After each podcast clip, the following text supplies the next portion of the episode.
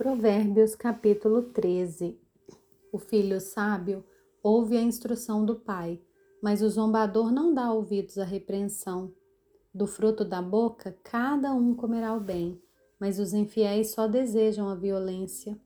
Quem vigia suas palavras conserva a sua vida, mas o que fala demais arruína a si mesmo.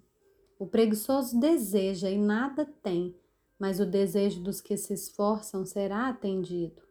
O justo odeia mentira, mas o ímpio traz vergonha e desonra.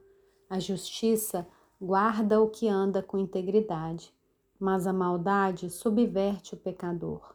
Uns se dizem ricos sem terem nada, outros se dizem pobres tendo muita riqueza. O resgate pela vida de alguém são as riquezas que ele tem, mas o pobre não corre o risco de ser ameaçado. A luz dos justos brilha intensamente, mas a lâmpada dos ímpios se apagará.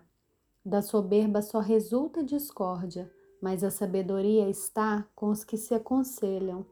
A riqueza obtida com facilidade, essa diminui, mas quem a ajunta pelo trabalho, esse a vê aumentar. Esperança adiada faz adoecer o coração Desejo cumprido é árvore de vida. Quem despreza a palavra terá de pagar por isso, mas o que teme o mandamento será recompensado. O ensino do sábio é fonte de vida para evitar os laços da morte. O bom senso conquista favor, mas o caminho dos infiéis é intransitável.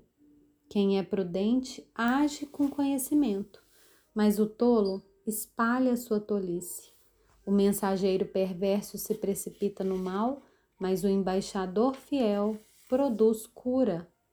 Pobreza e vergonha sobrevêm ao que rejeita a instrução, mas o que aceita a repreensão será honrado. O desejo que se cumpre agrada a alma, mas os tolos detestam afastar-se do mal. Quem anda com os sábios será sábio, mas o companheiro dos tolos acabará mal. A desgraça persegue os pecadores, mas os justos serão recompensados com o bem.